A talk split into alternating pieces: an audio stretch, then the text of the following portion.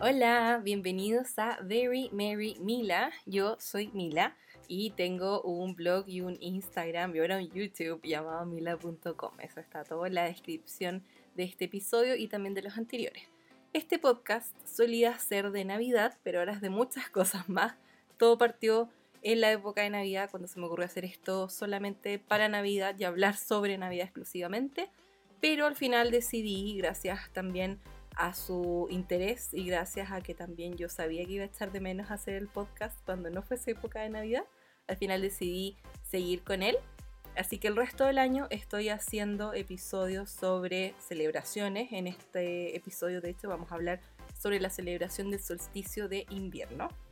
Les voy a hablar sobre varias curiosidades, cómo se celebra en otras partes del mundo y también darles ideas de cómo lo pueden celebrar ustedes. Porque hoy, sábado 20, sábado 20 de junio, acá en el hemisferio sur. Estamos, yo por lo menos estoy en Chile, si ustedes están en el hemisferio sur, van a estar celebrando junto a mí el solsticio de invierno. Acá en Chile cae a las 5.43 de la tarde, si no me equivoco, busquen a qué hora es en sus países. Y si están en el hemisferio norte, feliz solsticio de verano, porque allá están celebrando al mismo tiempo el solsticio de verano. Les voy a hablar en mucho detalle de qué se tratan esas cosas, así que prepárense. También prepárense un tecito o un chocolate caliente, algo rico para escuchar esto. Eh, si están en el hemisferio norte, pueden prepararse algo frío, pero para los que estamos acá en el hemisferio sur, estamos felices tomando cosas calentitas, ¿cierto? Porque hace frío. Así que ya se viene con todo el invierno. Y tengo harto que compartir con ustedes también, bueno, como estaba diciendo, el podcast, aparte de tener episodios sobre distintas celebraciones y sus curiosidades, tiene episodios sobre mm, mi favorito. Sé que no estaba haciendo esos episodios últimamente, de hecho ha pasado más de un mes desde la última vez que grabé un episodio. He estado muy flojita con eso, más que flojita, he estado súper ocupada.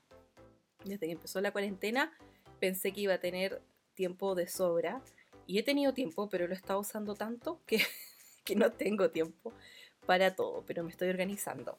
Em, como les dije al principio, tengo ahora un canal de YouTube y eso me tuvo bastante ocupada. Estuve viendo un montón de cosas como logística, gráficas, cosas que tenía que incorporar en los videos, en el canal y un montón de otras cosas.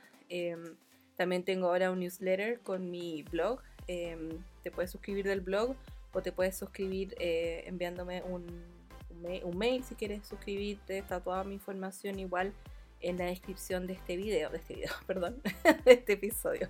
Ahora estoy en tantas plataformas que se me olvida eh, video, post, blog, podcast, ah, demasiadas cosas.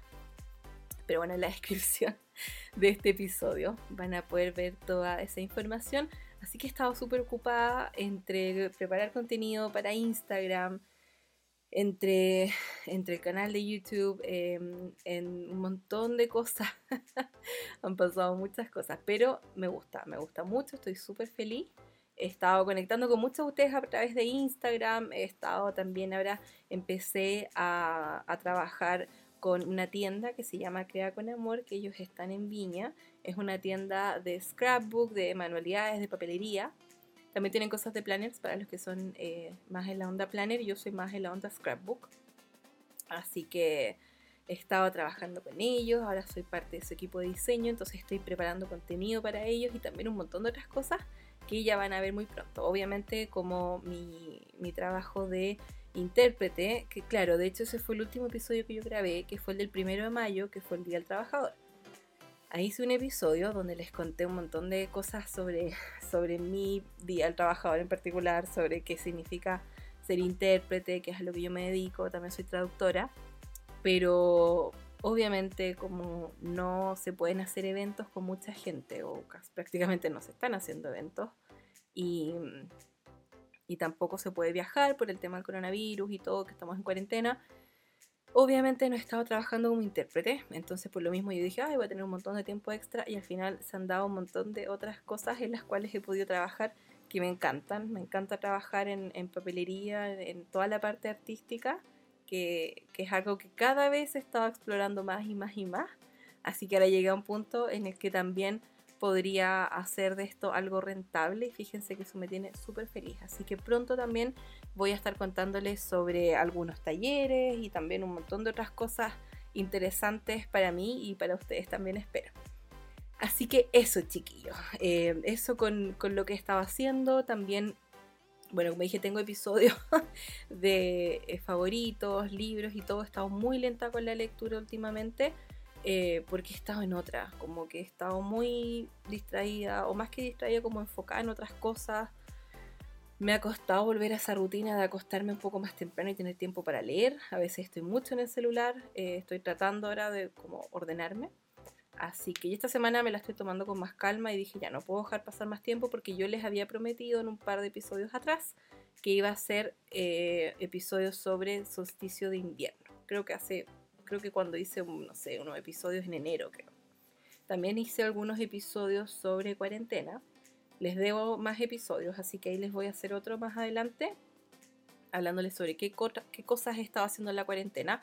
Así que eso lo voy a fusionar con los favoritos, porque se supone que yo hago eh, video, de nuevo con los videos, em, episodios, episodios del podcast, eh, donde hablo de mis favoritos, de libros, de, bueno, antes de lugares donde salía y todo esto, pero ahora igual hay un montón de cosas, lugares donde uno pide ahora mucho más delivery, ¿cierto? Eh, así que he descubierto algunos emprendimientos súper buenos. Eh, ¿Qué más? He probado algunas recetas. hemos estado haciendo otras cosas en mi casa con mi familia y yo por mi cuenta también. Así que tengo harto que compartir con ustedes y eso lo voy a publicar pronto, espero. Solamente les pido que me tengan un poco de paciencia porque estoy a veces un poco colapsada, pero a poco me voy ordenando. Que eso es lo importante, porque de verdad que me gusta mucho hacer los episodios del podcast. Es un momento en el que podemos sentarnos juntos a conversar de cosas ricas, buena ondi y, me encanta, me encanta acompañarlos a ustedes eh, cuando están haciendo lo que sea que estén haciendo. A veces hay gente que me dice, te escuché mientras tejía, te escuché mientras dibujaba, te escuché mientras me tomaba un té, te escuché mientras manejaba, te escuché en un montón de cosas. Así que qué rico, me encanta, me encanta saber eso que, que los acompaño. Y también me gusta que ustedes me acompañen a mí en estos ratitos que yo me siento acá en mi rinconcito Hüge el hygge es eh, también algo de lo que hablo en varios episodios. Hice uno de verano, hice uno en otoño y ahora voy a hacer la próxima semana uno de invierno. El hygge es un concepto danés que habla sobre, no tiene una traducción exacta, pero habla como sobre bienestar, sobre disfrutar esos momentos ricos, acogedores. Lo que yo estoy haciendo ahora, por ejemplo, es muy hygge. Estoy en mi rinconcito de lectura. Si quieren conocer mi pieza, pueden meterse a mi canal de YouTube y los primeros videos que publiqué son dos, que son eh, mi room tour y les muestro en esos dos videos, son dos porque era muy largo, tenía mucho que compartir con ustedes. Y mi pieza es muy grande, entonces tengo como un área donde tengo mi tocador, mi cama, mi tele, todo hasta mi escritorio, donde hago todas mis manualidades. Y aparte tengo un rinconcito exquisito donde tengo un sillón que es extremadamente cómodo, reclinable, tiene mecedora, el sillón es exquisito. Eh, tengo una mantita encima, tengo con la lámpara de pie, eh, tengo un librero, tengo una alfombrita, tengo una mesita con revistero, tengo, ahora me estoy tomando un té de, bueno, en realidad es un agua con eh, limón, jengibre y miel, está exquisito, muy calentito, muy rico. Tengo mis libros cerca mío, tengo mis tejidos por acá también. Así que es como algo muy acogedor. Eso es el hygge. El, puede ser decoración hygge. Este, esta área está decorada muy hygge. Pero también es, em, es como una sensación de, de, sentirte cómodo. Es un momento simple que tú disfrutas y que estás como relajado, un momento acogedor. Eso es muy hygge. Así que ahora estoy disfrutando un momento así con ustedes. Em, el Hygge se escribe H-Y-G-G-E. Si quieren saber más sobre eso y no han escuchado los episodios anteriores, pueden escucharlos. Y si ya los escucharon, de seguro que están súper enterados de todas las cosas relacionadas al Hygge. Voy a tomarme un mini, mini break para tomar un poco más de mi tecito antes que se me enfríe. Ustedes también, si quieren por mientras, le ponen pausa y, y pueden ir a buscar algo rico para tomar porque estamos a punto de comenzar con todo sobre el solsticio de invierno. Ya, volví. Qué cosa más rica tomar algo calentito. Demasiado ya, chiquillos, ¿están listos? Vamos a hablar sobre el solsticio de invierno.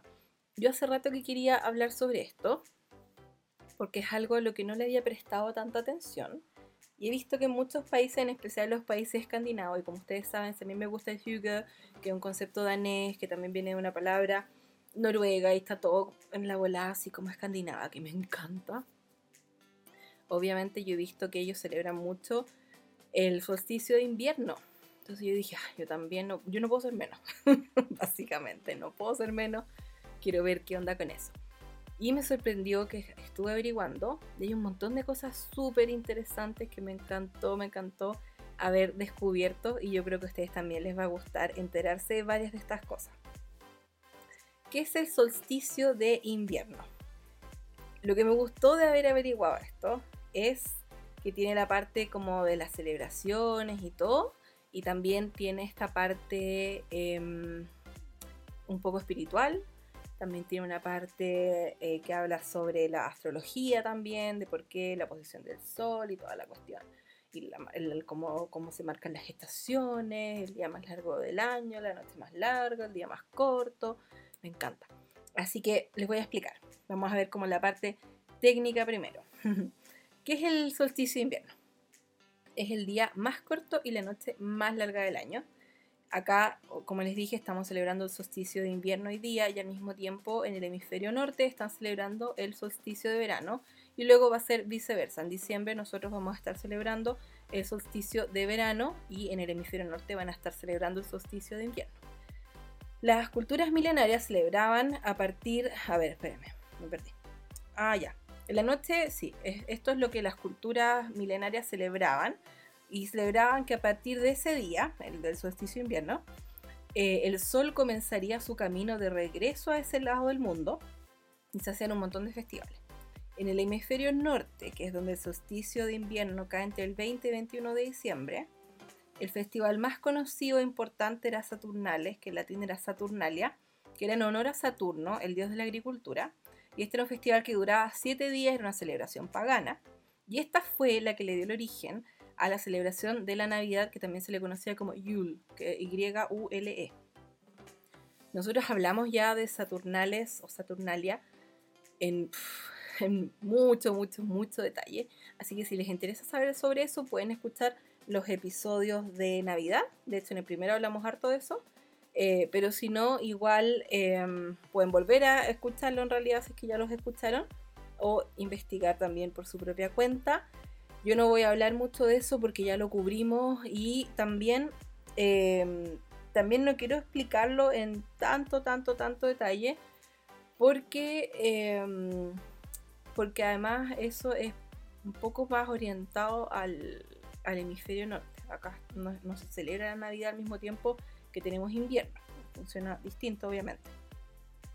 Pero de ahí es donde nace eh, la celebración de la Navidad, porque como ustedes saben, eh, y como yo ya les dije en otros episodios, antes, bueno, no antes, en realidad el origen de todas las celebraciones, o la mayoría, gran mayoría de las celebraciones que tenemos hoy en día, son celebraciones que eran paganas y que después se tomaron, después em, se creó el cristianismo, se empezó a popularizar y el, cristianismo fue el que tomó estas celebraciones y las transformó, porque obviamente ellos estaban en contra de todas estas cosas paganas. Así que, así que de ahí nace. Y de hecho fue el emperador Teodicio quien el 27 de febrero del año 830 proclamó al cristianismo como la religión oficial del Imperio Romano. O sea, de ahí en adelante es cuando se empiezan a tomar todas estas celebraciones paganas, se empiezan a prohibir o se empiezan a transformar un poco lo que son ahora. Obviamente con los años también se han ido transformando. Antes estas celebraciones eran muy religiosas y hoy en día no necesitas ser religioso para en realidad celebrarlas. Yo por lo menos les he contado en otros episodios que no creo ni en Dios ni de ninguna religión. Tampoco soy muy espiritual, a pesar de que esto del solsticio de invierno es bien espiritual algunas cosas. Y les tengo varios datos para los que sí les gusta. De hecho, hay eh, gente que hasta el día de hoy se considera pagano, wicano, y, como que todos estos tipos de celebraciones significan mucho para ellos. Para mí personalmente, eh, lo que tiene interesante la celebración es como la parte acogedora de celebrar que estás en invierno. A mí personalmente no me gusta el invierno, nunca me ha gustado. Ahora lo aguanto mejor y lo aguanto mejor gracias a que hace unos años atrás descubrí este concepto danés que es el hygge y que habla como disfrutar esto, estar en la casa, encender una velita, estar con una mantita, tomar algo calentito, todas esas cosas. Y de ahí fue que fue como, ok, tengo por lo menos un motivo por el cual disfrutar el invierno. Entonces ahora igual lo disfruto y me gusta eso de hacer como una celebración rica y después les voy a hablar de esto un poco de cómo, lo, cómo yo celebro igual todos los inviernos, hago una celebración, tengo una tradición de hecho con mis amigas. Este año yo creo que vamos a ver si es que la hacemos eh, de manera mm, virtual o qué hacemos porque obviamente eh, estamos en cuarentena, entonces no nos podemos juntar. Pero más al final del episodio les voy a contar un poco sobre qué es lo que suelo hacer yo en, en invierno, que, cómo lo celebro. Pero el solsticio de invierno en sí nunca lo he celebrado, entonces me tinca mucho. Ya, ¿qué es lo que pasa con el, el solsticio? Muchos sabemos que las estaciones se originan porque la Tierra va girando sobre sí misma al mismo tiempo que gira alrededor del Sol, ¿cierto? Entonces, el motivo por el cual se marca el solsticio de invierno es porque la Tierra tiene un eje de rotación que está inclinado y el ángulo ha ido variando por ciclos de aproximadamente 40.000 años. Entonces, el ángulo del, perdón, el eje de rotación está inclinado y el, el ángulo varía entre 22,1 y 24,5 grados. Actualmente el eje de rotación tiene una inclinación de 23,5 grados, que ese es el eje en el cual ocurre el solsticio de invierno o de verano. Entonces, eh, por lo mismo es que hoy, como es solsticio de invierno, nuestro lado de la Tierra, el hemisferio sur, se encuentra en el punto más alejado del Sol y en el otro hemisferio van a estar en el punto más cercano al Sol. ¿Qué significa eso? Que vamos a tener hoy día el día más corto y la noche más larga del año y en el hemisferio norte van a tener el día más largo y la noche más corta del año. Ahora, ¿por qué se encuentra inclinado el eje de rotación? Yo me puse a investigar todas esas cosas que de seguro me las explicaron en el colegio y no me acuerdo. Si ustedes tampoco se acuerdan, o si tienen un hijo, alguien que les pregunta así como, oye, ¿qué onda con esta cuestión? Acá los voy a dejar así, pero peinados para atrás. van a ver que van a quedar así, pero expertos en esta cuestión. Yo busqué un montón de información. Había cosas muy científicas que en realidad yo a mí me gusta aprender y todo, pero siento que no necesito saber tanto detalle y algo tan, tan, tan, tan, tan así como específico. Así que encontré en un lugar una explicación un poquito más, em, más fácil de entender, por lo menos para mí. Ya, ¿por qué es que el eje de rotación de la Tierra está inclinado? Según una página llamada escritoscientíficos.es, que es donde encontré la info explicada de manera más simple, o por lo menos a mí me costó menos entenderlo. La inclinación del eje de la Tierra sobre el plano de su órbita, también llamada oblicuidad de la elíptica, es de unos 23,4 a 23,5, siendo su valor actual de 23,43 grados.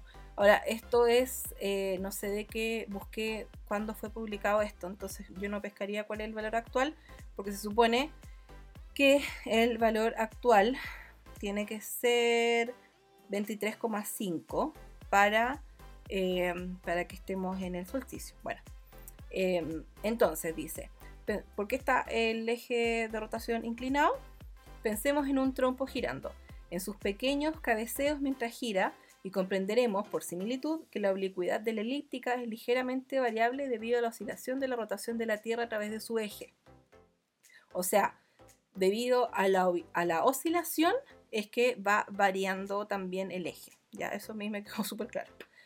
Em, este movimiento oscilatorio se denomina nutación, no mutación, nutación con N, y tiene un periodo de casi 19 años. Según Wikipedia, la Tierra está sometida a movimientos de diversa índole. Los principales movimientos de la Tierra se definen con referencia al Sol y son rotación, traslación, precesión, nutación y bamboleo de Chandler. Ya, con eso lo dejé loco. Eso es todo lo más científico que les voy a explicar, porque el resto es como mucho. Pero bueno, ¿qué pasaría si la Tierra no tuviese un eje de rotación? O sea, si la Tierra no estuviese un poquito inclinada mientras va girando. Eh, los días y las noches durarían exactamente lo mismo todo el año. Todo el año los días durarían 12 horas y las noches 12 horas. Así que por eso es que tiene este eje de rotación el estar inclinada a la Tierra pasamos por un punto como ahora, que es cuando estamos más alejados del Sol y el otro lado del mundo está más cerca del Sol y después hacemos lo mismo en diciembre nosotros y ellos en junio también. Así que, así que eso. y a diferencia de los solsticios de invierno y de verano, que es donde presenciamos, como dije, la noche más larga, el día más corto y así, está también el equinoccio de otoño y de primavera. Estos son los únicos dos momentos del año en los cuales la noche dura tanto como el día. De hecho, la palabra equinoccio viene del latín y significa noche igual. Así que los equinoccios son eh, cuando dura lo mismo el día que la noche, para que sepan. Qué entretenido, eso lo encuentro súper interesante, como toda la parte como astrológica todo, me encanta. No sé mucho, pero algo aprendí también con esto, y ustedes de seguro también. Eh, y si quieren agregar algo, siéntanse felices de escribirme, contarme más, me encanta. Si quieren educarme más sobre el tema o si cometí algún error, espero que no, porque investigué mucho. Pero cualquier cosa, yo feliz de que me corrijan o, que me cuenten algo más sobre el tema, me encanta. Bueno, a diferencia, eh, no, eso ya lo dije, sorry. Tengo acá toda mi pauta lista. Bueno, de vuelta al solsticio de invierno. ¿Por qué es tan importante y por qué se celebra hasta el día de hoy? Es una celebración súper espiritual, llena de rituales para muchas civilizaciones, culturas y religiones. De hecho, durante siglos, mucha gente ha creído que este día marca un periodo de mucha energía, de regeneración, de renovación, de autorreflexión también. Em, en los tiempos paganos, el solsticio de invierno era conocido como Yule y era una celebración de la energía de la diosa Luna. De hecho, se creía que en este día la luna daría luz al sol y ese parece ser el motivo principal por el cual se terminó creando la Navidad, porque habla del nacimiento de un ser divino y toda esa ola que bueno, ya sabemos, pero no voy a hablar de eso, como dije, porque el solsticio de invierno acá, acá en otra época no tiene nada que ver con la Navidad y porque ya hemos hablado muchísimo sobre la Navidad en los episodios anteriores, los primeros episodios del podcast. Pero em, otra cosa importante que suele marcar el solsticio de invierno, donde sea que estés en el mundo, es un periodo, de energía tranquila, donde tienes la oportunidad de hacer una introspección y enfocarte en lo que quieres y necesitas. Es un momento para establecer metas y tus intenciones para el próximo año. Siento que igual eso último va como apuntado más hacia el hemisferio norte porque cuando entran al solsticio de invierno se está acabando el año. Pero bueno, fino. Pero, pero básicamente igual esto del solsticio de invierno está como relacionado a un despertar interno que es como, como les dije, algo más espiritual. Yo personalmente, como dije, no soy muy espiritual ni nada, pero sí encuentro que es interesante. Hay mucha gente que le gusta celebrarlo. O también creo que en esta época de cuarentena, que está, está la cagada en el mundo, no solamente con el tema de la cuarentena, está el calentamiento global, hay miles de millones de problemas y guerras y miles de cosas que en realidad como que estamos todos con algún grado de ansiedad o angustia o pena o preocupación, estrés, siento que igual es, interesante de repente tomarse este momento y no importa si escuchan esto después, no importa si están en verano, no importa si, whatever, da lo mismo. Pero igual es bueno como de repente tomárselo como un momento de cambio, de introspección si lo necesitas, de no sé, como tratar de conectar un poquito con algo más, porque también creo que, puede ayudar también a que estés un poquito más tranquilo, creo yo. Así que, ¿cuáles son algunos de los rituales comunes hoy en día para el solsticio de invierno? Por ejemplo, esto es como la parte espiritual, después les voy a hablar de cuáles son algunas como tradiciones en el mundo. Eh, por ejemplo, está eh, salir a aprovechar la luz mientras dure, como es el día más corto del año, Sabemos que obviamente por la cuarentena y todo no se puede salir, pero por ejemplo, si tienes patio, terraza, lo que sea, puedes salir a la ventana incluso, o simplemente ser consciente de la luz que tienes durante el día. También puedes encender velas durante el día o durante la noche una vez que haya oscurecido. También se sugiere que, por ejemplo, cuando oscurezca, puedes apagar todas las velas y tomarte un momento para estar en la oscuridad, honrar al sol en tu mente, dice acá, y luego que encienda y luego puedes encender las velas. Para mí es un poquito muy espiritual, pero sí me gusta eso de que una vez que oscurece puedes encender velas, como mantener la luz en el fondo. Lo encuentro interesante, aparte que me encantan las velas. Así que cualquier excusa para encender una vela es buena excusa. También hay rituales donde puedes encender una fogata o la estufa, chimenea si tienes, juntarte con tus seres queridos o solo y puedes escribir en un papel todas las cosas que quieres dejar ir y luego quemarlas. También ese es un buen ritual y se hace mucho también para Año Nuevo. Em, ¿Qué más? Bueno, también, si no estuviéramos en cuarentena, te podría sugerir hacer una celebración como la de Saturnales. Obviamente esas celebraciones eran bien grotescas y todo. pero, pero sí eso de poder juntarte con tus amigos, intercambiar regalos, comer algo rico. Eh, obviamente ahora ya no se puede y no se va a poder por un tiempo, pero también se puede hacer a distancia o puedes programar algo para cuando se pueda salir, aunque sea como en dos inviernos más, pero igual. Eh, no importa, nosotros igual vamos a hacer alguna cosa entretenida acá en la casa, ya les voy a contar qué. Probablemente les cuente por Instagram o les cuente la próxima vez que haga otro episodio, pero ahí probablemente por Instagram voy a subir alguna, algunas cosas a mi historia. Em, ¿Qué más? Bueno, por supuesto que puedes tomarte tiempo para estar contigo mismo, para reflexionar, eso siempre es bueno, ¿cierto? Y hay una página que se llama Forever Conscious, donde hablan de rituales de solsticio de invierno y verano. Y para el invierno sugieren que también puedes tomar un baño purificante. Eso lo encontré igual interesante. Como les decía, como ahora para la época de cuarentena, no necesariamente que sea una cosa tan de introspección, pero sí de repente un momento como para relajarte y, no sé, como en verdad sentir que te limpias de malas energías, de preocupaciones, de todo eso lo encuentro interesante. ¿Qué es lo que tienes que hacer? tienes que llenar una tina con agua tibia, no caliente. Eh, tiene que ser tibia y, encender velas e incienso alrededor de la tina. Después agregas hierbas de limpieza a la tina como salvia, manzanilla, albahaca, menta, canela, sándalo, lavanda, romero. Puedes agregarlas frescas, secas o como aceites esenciales. Mientras te metes en el agua, imagínate que te estás limpiando y purificando. Date tiempo a relajarte e imagina que todos tus pensamientos y, sentimientos innecesarios son limpiados por la energía de la noche.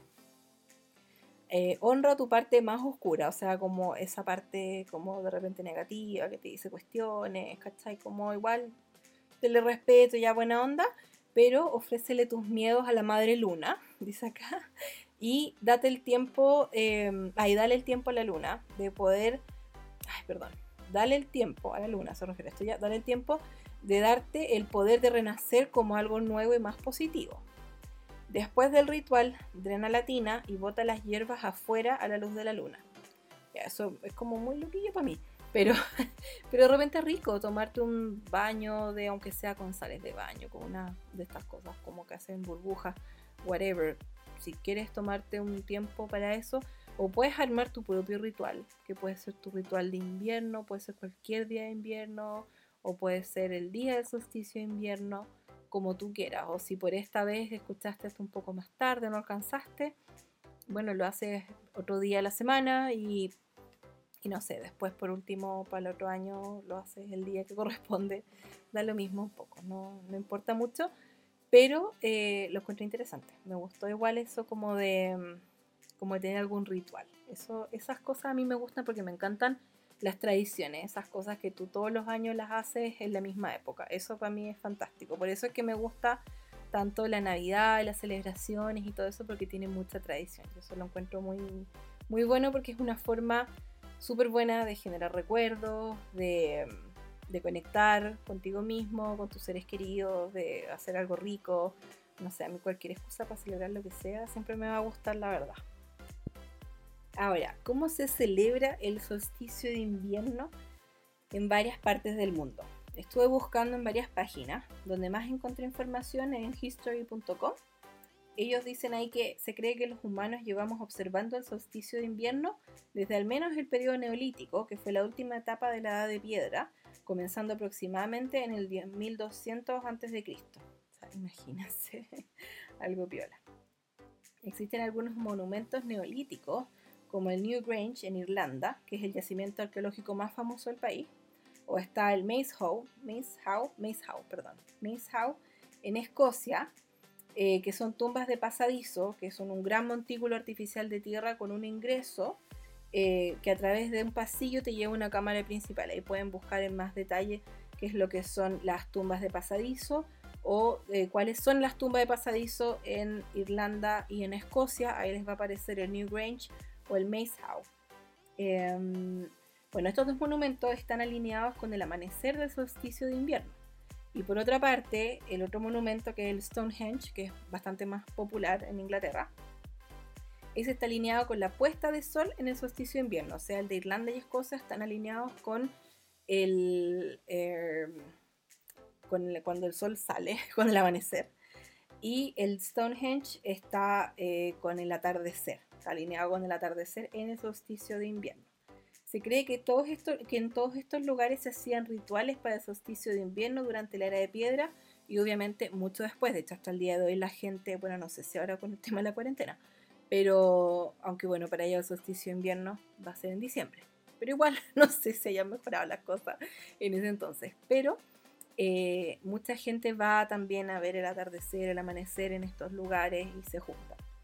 Em, Así que para que sepan, eso lo encontré súper interesante. De hecho, algo que me encantó, si ustedes buscan en YouTube, busquen Stonehenge 360.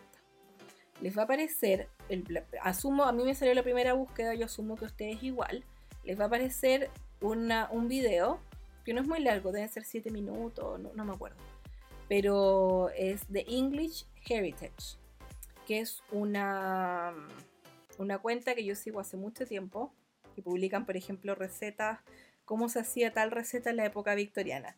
Y sale una Mrs. Cocombe, que es una señora victoriana que cocina en una, una casa de estas grandes, de familias importantes, para un lord y una lady, y, te enseña cómo preparar recetas en la época victoriana. Y tiene un montón de cosas súper interesantes eh, de la cultura inglesa y tienen una vista en 360 del Stonehenge. Y lo chévere es que está, está con subtítulos en español. De hecho, ahí mismo después me recomendó otra cosa que estaba en español. A mí por lo general me sale todo en inglés porque lo busco en inglés. Pero no sé si todos los videos tienen subtítulos en español, espero que sí.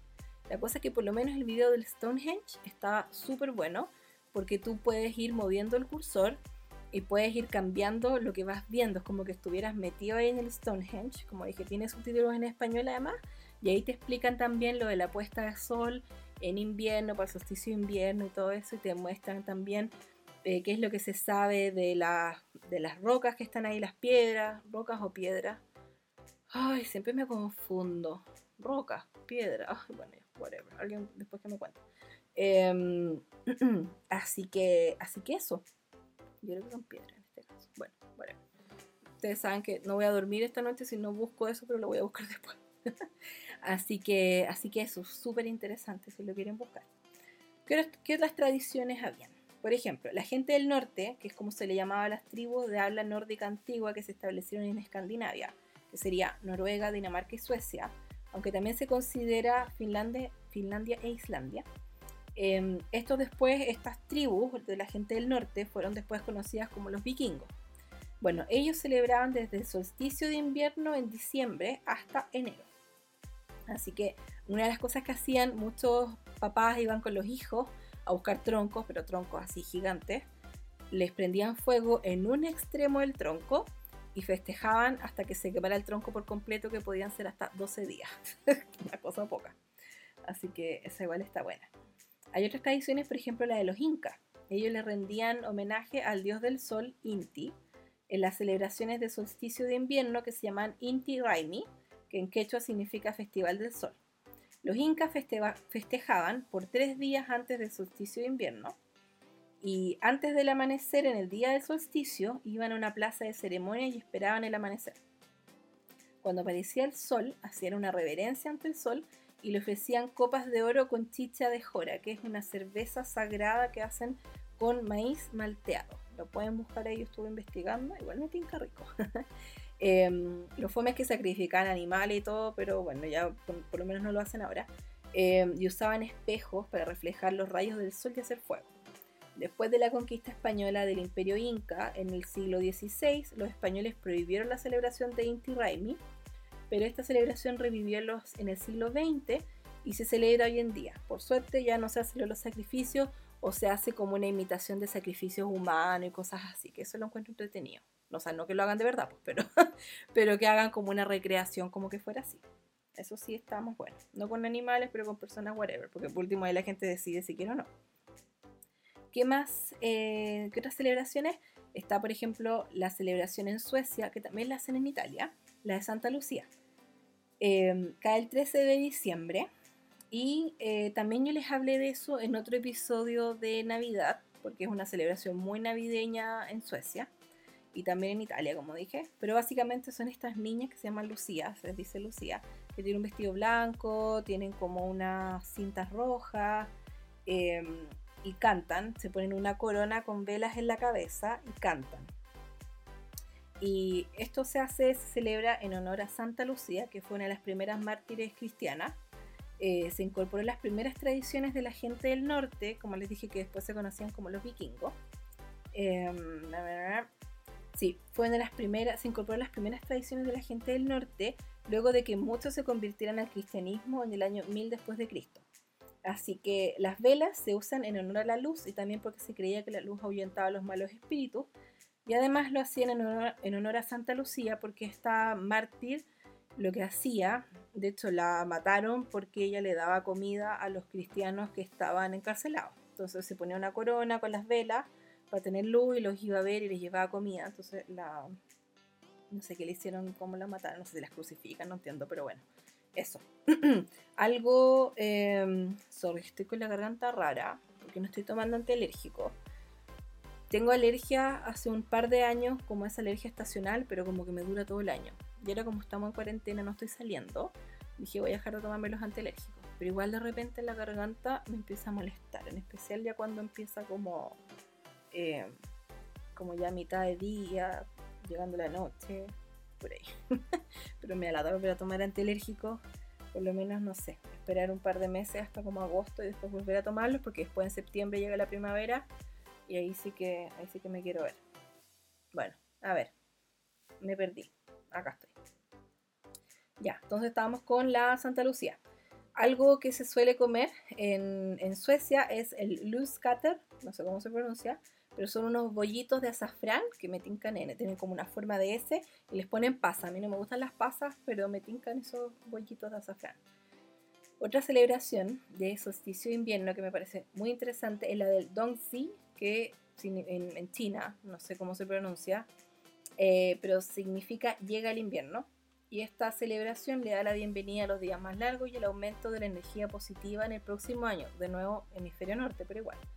Em, se cree que esta celebración comenzó como un festival de cosecha, donde los agricultores y pescadores se tomaban el tiempo para celebrar con su familia. Hoy en día sigue siendo una ocasión para que las familias se junten a celebrar el año que ha pasado y compartir sus buenos deseos para el próximo. Una de las comidas más populares para esta ocasión son unas bolitas de arroz glutinoso conocidas como tang yuan, que generalmente son coloreadas y cocinadas en un caldo dulce o salado. Es como comer una sopa con unas pelotitas dulces, no me toca para nada.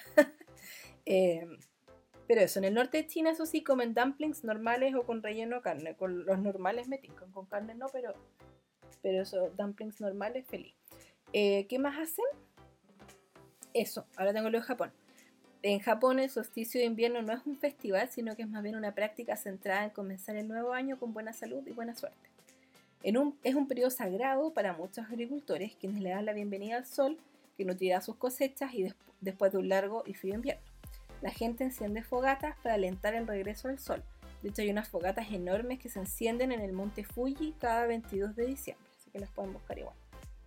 ¿Qué más? Hay otra tradición para el solsticio de invierno en Japón. Ah, esta yo la encuentro muy tierna.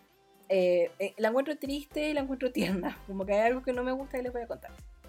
Pero es súper común que en Japón, para esta época, bueno, no esta época, sino que el solsticio de invierno de ellos, que es en diciembre, eh, es muy común que la gente tome baños de tina con yuzu. El yuzu es una fruta cítrica que crece en Asia, que parece, es como que fuera una naranja con un limón. La gente por lo general no se la come, se supone que sabe como a pomelo, yo nunca la he comido, pero em, a mí no me gusta el pomelo guacala. Pero bueno, es raro que la gente se la coma, pero sí dicen que huele muy rico, entonces lo que hacen es bañarse con, esta fruta para oler rico y me tinca.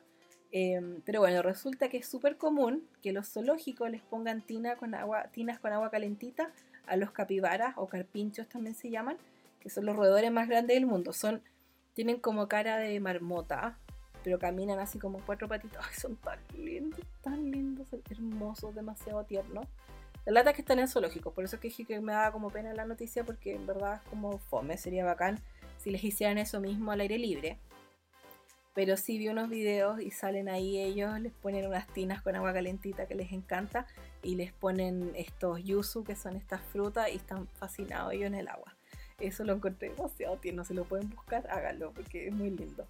Así que, bueno, a ver si más adelante hacen lo mismo, pero al aire libre y no en un zoológico.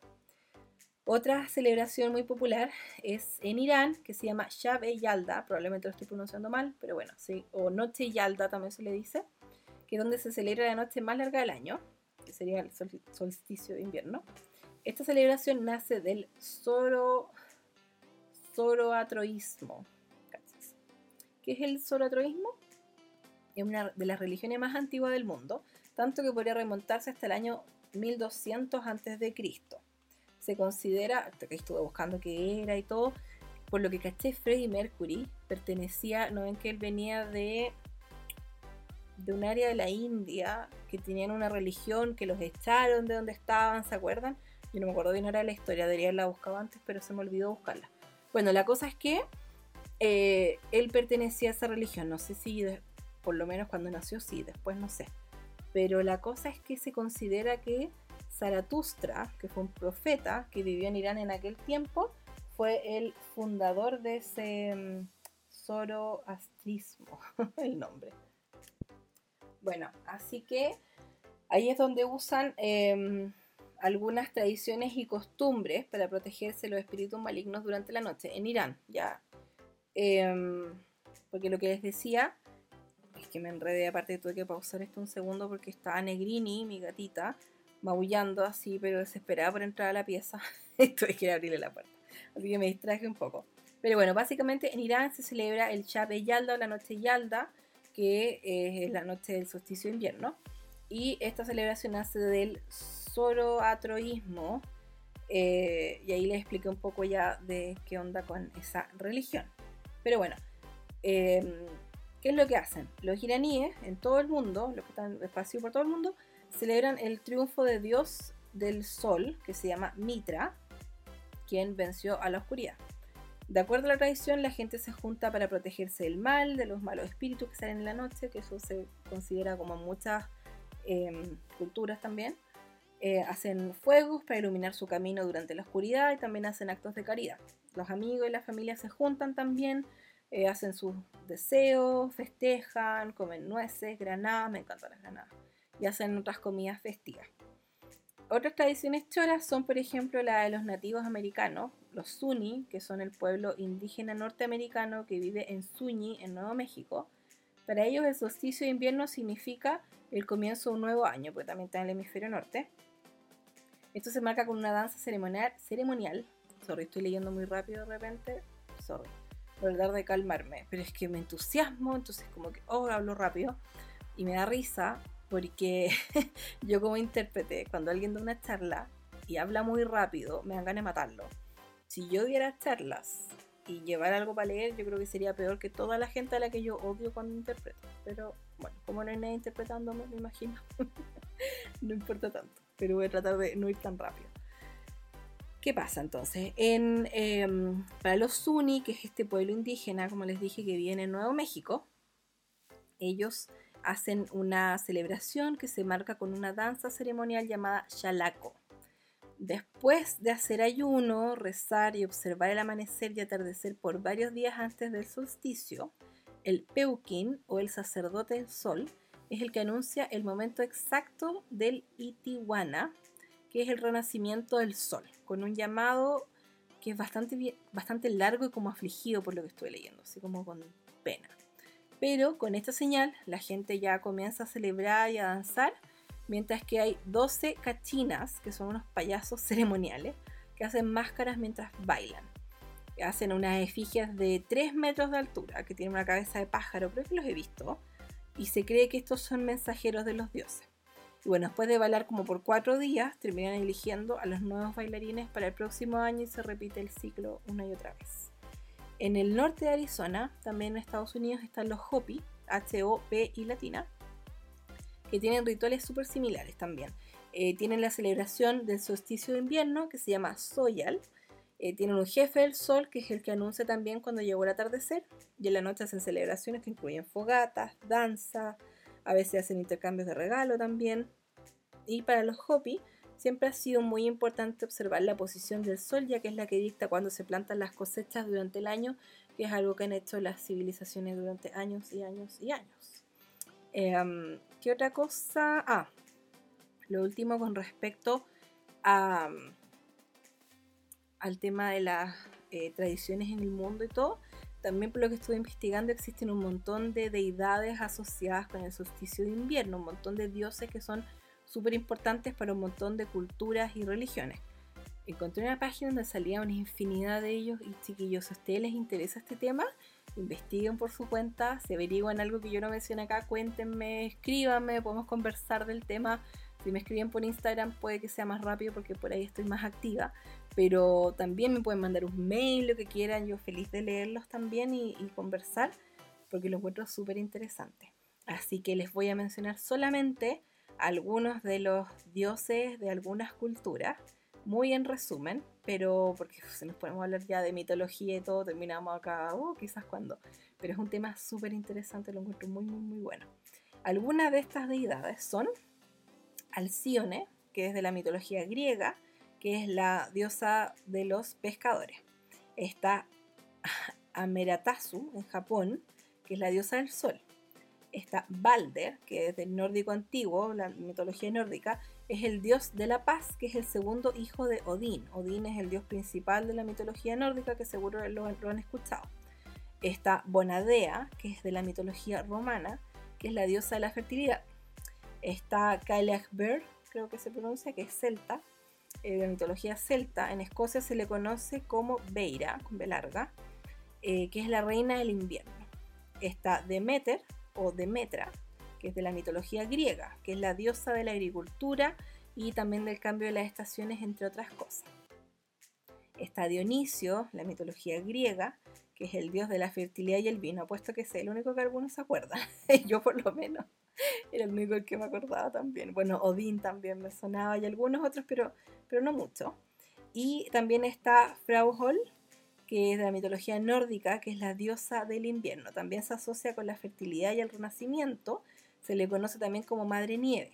De hecho, hay un cuento alemán de los hermanos Grimm que se llama así, que es sobre ella. De hecho, estuve buscándolo y me apareció ahí el cuento. Pueden buscar Madre Nieve, hermanos Grimm, y les va a aparecer. Es como el típico cuento de moraleja de que si tienes buena voluntad te va a salir todo bien y si eres flojo y no haces nada te va a salir todo mal.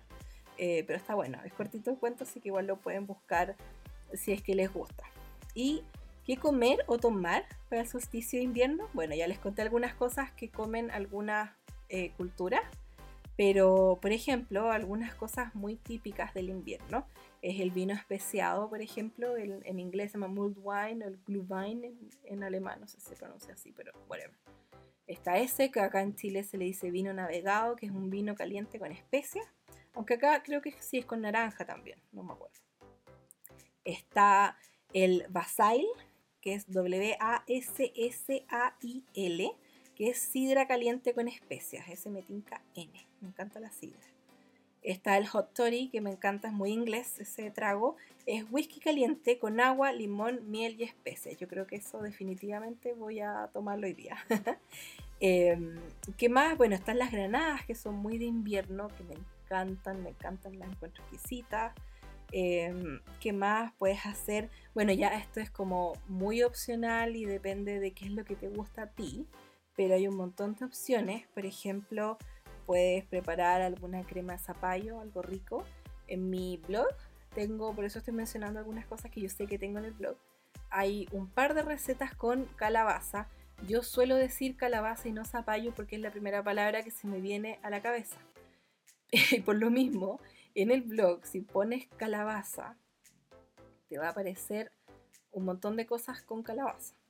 Y si pones zapallo te va a aparecer como una receta. la crema de zapallo es esa. Así que búsquenla por crema de zapallo o pongan zapallo. Pero si ponen calabaza también les van a aparecer un montón de otros resultados que quizás les interesan. Así que véanlo también. Em, otra receta que yo he hecho y que es muy de invierno según yo, que a mí me encanta, es la de focaccia con salsa marinara, que es salsa de tomate con hierbas, que es exquisita. Así que también se las recomiendo. Tengo una receta ahí en el blog. Em, pueden hacer una pizza otoñal, eh, invernal. Bueno, otoñal, invernal. Es que noté yo acá otoño porque es con. Llevo meses obsesionada con una pizza. Tengo un tablero en Pinterest de pizzas. Y hay una pizza que me tinca mucho que es con calabaza y con cebolla caramelizada, creo, como que muy otoñal. Y llevo mucho tiempo queriendo hacerla y no la hago. Entonces yo acá la anoté, la anoté como pizza otoñal, pero debería ser pizza invernal. Pero filo, la cosa es que en otoño y en invierno uno prepara cosas calentitas, como el típico comfort food, como de preparar algo así como que, te, sea como acogedor, ¿cierto? Así que pizza, pizza, ¿por qué no? Una pizza normal, rico, me encanta cuando comemos pizza en la casa, cuando la preparamos acá. Eh, o pueden encargar, no pasa nada. Aparte que en esta época que tanta gente está con, sus delivery y hay que apoyarlo, también, súper buena idea. Em, coles de Bruselas, a mí antes me cargaban los coles de Bruselas y ahora me gustan. Así que no he comido este, este invierno, otoño, pero me tincan. También puedes hacer, qué sé yo, las verduras típicas de la estación, hay un montón de verduras. No cacho mucho de eso, cada vez que les he mencionado cosas así es porque lo googleo primero así que se me olvidó hacerlo ahora, entonces no me acuerdo, pero, pero da lo mismo, pueden eh, ocupar también algunas verduras de la estación. Y otra cosa que yo les recomiendo, que a mí me encanta y que es lo que hicimos el año pasado y que lo vamos a seguir haciendo, porque de hecho dije que les iba a hablar un poquito sobre la celebración de invierno que yo tengo todos los años, y hace un par de años eh, hace como tres años, este sería como el cuarto año, si no me equivoco. Hicimos con mis amigas, eh, yo organicé una celebración de, invierno. Entonces la hacemos en mi casa, intercambiamos un kit de invierno. Eh, por ejemplo, intercambiamos algo, siempre como el mismo concepto, entonces así todos nos regalamos como lo mismo, o sea, el mismo, la misma categoría, pero distintos ítems, obviamente. Por ejemplo, tienes que incluir algo para abrigarse, que puede ser, no, son cosas caras ni grandes. Serán, por ejemplo, calcetines, unos guantes, una bufanda, algo así. Algo para abrigarse, algo para comer, algo eh, para tomar. Se puede ser unas 5 bolsitas de té o mezclar entre té, café, chocolate caliente, cosas así. Lo que sea para comer puede ser unos paquetes de galletas o algo que hayas hecho tú, galletas hechas en casa. Eh, ¿Qué más? Y algún ítem de belleza o algo así, que puede ser como una crema de manos, como nada tan, tan grande tampoco. Yo tengo en mi blog, si buscan celebración de invierno, les va a aparecer lo de la celebración de invierno del año pasado y la del antepasado. Y la del año anterior del 2017. Esa creo que se llama como bar de chocolate caliente porque hice un bar de chocolate caliente, hice un tutorial con eso. Y cuando he hecho esos eh, posts de invierno, les muestro todo. O sea, les muestro lo que hice para mis amigas, les muestro lo que recibí, les muestro lo que cociné, les doy las recetas de lo que cociné, cómo decoré, les doy tips de decoración. Este año no voy a poder hacer eso con mis amigas porque motivos obvios no nos podemos juntar, sí les voy a sugerir, voy a hablar con ella. Y porque el día mismo, cuando estaba eh, como preparándome para hacer el podcast, dije, pucha, que fue que no vamos a poder hacer la, el intercambio de invierno y todo, pero de repente, como igual no vivimos tan lejos, quizás el tema del intercambio no es tan complicado como que nos hagamos llegar las cosas que nos queramos regalar, Quizás vamos a tener que simplificar un poco también el, tema de los envíos porque de repente no sé, hay algunos ítems que quizás más fácil, más difícil, perdón, conseguir, no sé. Pero de repente hacer algo, regalarnos algo, hacer un intercambio, eh, o de repente incluso hacerlo, eh, hacer como una junta, pero eso pensaba yo el otro día, que estábamos conversando con mi mamá, que mi hermana, eh, por su pega, le, le toca de repente mandarle cosas a, a su pega, en realidad es la que hace eso, que organizan seminarios, que ahora son webinars en realidad, que son estos seminarios online, y eh, le mandan desayunos a la gente. Mi papá también recibió el otro día un desayuno, lo invitaron a una charla por Zoom y le llegó un desayuno a la casa. Y estaba espectacular porque obvio que todos eh, lo probamos también y estaba súper rico. Entonces yo decía, oye, en realidad mi mamá me decía, ¿por qué no hacen algo así con tus amigas de repente? Porque yo les contaba a ella y decían, oye, qué rico eso, que, te inviten a un, a un, webinar y que te manden eh, desayuno a la casa. Está muy, están haciendo mucho eso últimamente y lo encuentro súper bueno porque ayuda mucho a los emprendimientos que están haciendo eso. Así que de repente podríamos hacer, en vez de intercambiarnos algo como hecho por nosotras o comprar o no sé qué, de repente podríamos como cada una intercambiar algún, algún lugar rico de, de desayuno o algo así. Les voy a sugerir. Y si les gusta la idea, hágala con sus amigos también, también sería entretenido. Otra cosa que hacemos con mi familia eh, ah, bueno, para terminar ese tema de lo de la celebración, pueden buscarlo en mi blog y les va a aparecer toda esa info.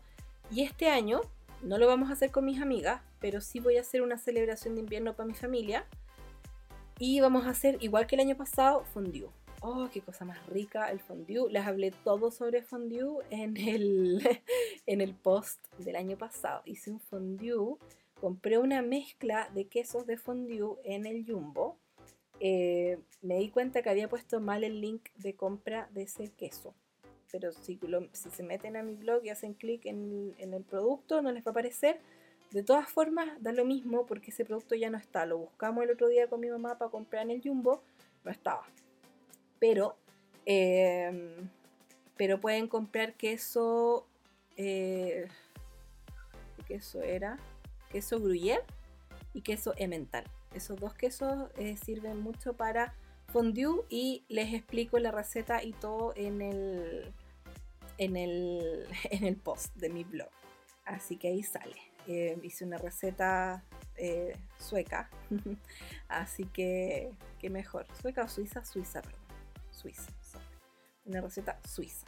Tenemos una cosita de fondue que es de hierro fundido que es Noruega la cuestión, es súper antigua, se le regalaron a mi papá, uno de sus mejores amigos, se lo regaló hace años, casi como en los años 90, y la habíamos usado con suerte dos o tres veces, y yo el año pasado dije, no, ya, nunca más, vamos a usarla ahora todos los inviernos.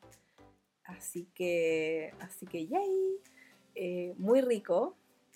Hice, compramos, ¿qué teníamos? Teníamos, hice unos pretzels súper ricos, eh, súper fácil de hacer pueden poner pancito. De hecho, se sugiere siempre primero comer pan con el fondue, porque puede hacer, por ejemplo, decimos, teníamos manzanas, teníamos peras, teníamos pan, teníamos pretzels, teníamos zanahorias, champiñones, brócoli, creo, eh, tomates cherry. Puedes poner un montón de cosas para tu fondue.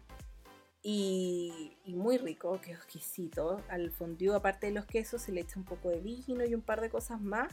No mucho, Tienes que comprar un alcohol especial también para quemar, que también aparece ahí en mi, en mi blog cuál es y todo. Eh, ¿Qué más? Eh, bueno, se sugiere que comas primero pan porque eso te genera una base en el estómago. Y si no, eh, si no igual es como... si no igual te cae mal, eso es lo que quería decir, sorry. En especial si tomas vino, vino blanco es lo que se sugiere a veces para el fondue.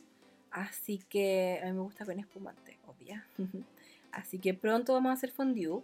Y yo creo que la celebración de este año, creo que me gustaría, eh, a ver si me resulta hacer un video para YouTube y mostrarles la celebración de invierno. En ese formato creo que sería entretenido. Pero igual incluir las recetas escritas y todo eso. Así que pronto les voy a mostrar qué onda. pero el fondue eh, causa sensación, me encanta, así que se los recomiendo también si pueden hacer uno, incluso si no tienen la como el, cosito de fondue, la ollita de fondue y todo, pueden eh, de repente incluso buscar otra forma de algunos pancitos, esos que se pueden ahuecar y que puedes usar también como para tu fondue, pero de verdad que queda exquisito. Así que súper, súper, súper recomendado. Eh, así que eso, chiquillos, eso con, con algunas de las ideas para celebrar el solsticio de invierno. Pueden celebrarlo de manera muy espiritual si quieren, pueden celebrarlo de manera muy relajada también, pueden simplemente hacer una mini celebración, abrir una botella de algo que les guste o sentarse a tomar un tecito, no sé, disfrutar ese momento como acogedor. De hecho, hablando de momentos acogedores, obviamente que eh, vamos a seguir hablando del tema porque la próxima semana quiero hacer un episodio sobre el Hüge, de invierno. ¿Qué vamos a hablar ahí? Vamos a hablar sobre ideas de cómo disfrutar el invierno que siento que es perfecto para ahora que estamos a full en cuarentena y los que están en el hemisferio norte, porque yo sé que me escuchan de muchos países, el otro día saqué la cuenta, eran como 16 o 17 países, hace tiempo ya, no he vuelto a revisar, pero era muchísima gente, así que muchas gracias. Y yo sé que me escucha mucha gente del hemisferio norte, gente que me escucha en Estados Unidos, en Italia, en España y varias partes más que ya no me acuerdo, sorry, pero, pero a todos los que me escuchan, un millón de gracias por hacerlo. Me encanta que les encante. y, y obviamente todas esas ideas que les voy a dar, muchas también se pueden aplicar en el hemisferio norte si es que hace calor y todo, porque al final van a estar en la casa. De todas formas, yo tengo el episodio de Hugo de verano. Lo fome es que esto fue antes que empezara el coronavirus, entonces por supuesto que la mayoría de los datos son, em, son pensando en que se puede salir, pero algunos se pueden adaptar obviamente. Así que si quieren escucharlo porque están en el hemisferio norte pueden hacerlo. Y, y eso chiquillos, así que espero que les haya gustado este episodio, que se hayan entretenido, que les haya gustado todo lo que tenía para compartir con ustedes, que igual era harto. Y fíjense que me encanta, me encanta hacer este tipo de episodios porque me pongo a investigar una cosa y termino abriendo miles de pestañas en el computador buscando sobre esto y lo otro y lo otro y me encanta, aprendo un montón. Lo bueno es que además tengo buena memoria, entonces después igual me acuerdo. Lo que pasa es que leo las cosas, las anoto, la mayoría de la información yo la busco en inglés, entonces la voy anotando traducida en, mi computador para poder tenerla a mano después y me hago una pauta. Y también es rico eso porque así también cuando quiero mencionar algo así como, ah, en tal episodio hablamos de tal cosa, lo tengo anotado. Entonces igual es bueno tener como un registro, eh, registro escrito de, lo que hemos hablado. Así que, así que eso por hoy. Espero volver muy pronto. Espero poder lograr esto de la otra semana, hacer un episodio sobre Hygge de invierno. Y también espero volver pronto con episodios sobre, sobre cuarentena y mis favoritos de verdad que tengo harto que compartir ahí también. Tengo un montón de datos que darles. No tengo mucho que hablarles sobre libros. He estado muy bloqueada con la lectura, como les dije. Pero me estoy poniendo al día. Esta semana ya me la empecé a tomar con más calma. Y ya estoy como agarrando un ritmo un poco más tranquilo. Así que, así que espero volver pronto con muchos datos también y con un montón de otras cosas que espero que les gusten. Como ya les dije, podemos seguir en contacto en mis redes sociales. Estoy en Instagram, tengo un blog, ahora tengo un YouTube también, tengo Facebook y tengo Twitter, pero los uso principalmente para compartir el mismo contenido que voy publicando en el blog y en Instagram. Así que se pueden enterar igual de todas las novedades. Y cualquier cosa que quieran comentarme, ya saben, me pueden mandar un mail, se los voy a dejar ahí anotado también en la descripción de este podcast. Así que nos vemos muy pronto, espero, estoy segura, que tengan un feliz solsticio de invierno, que lo disfruten, que descansen, que encuentren el tiempo para relajarse también, que tengan un feliz día del padre también, que se celebra este domingo. Así que felicidades a los que son papás también, o a los que tienen papás como todo el mundo, ¿cierto? Eh, pero los que pueden eh, celebrarlos con sus papás o a distancia, o los que no tienen a su papá, eh, que igual tengan un lindo día. Así que muchas celebraciones este fin de semana y espero que lo pasen regio, estupendo y nos vemos en un próximo episodio.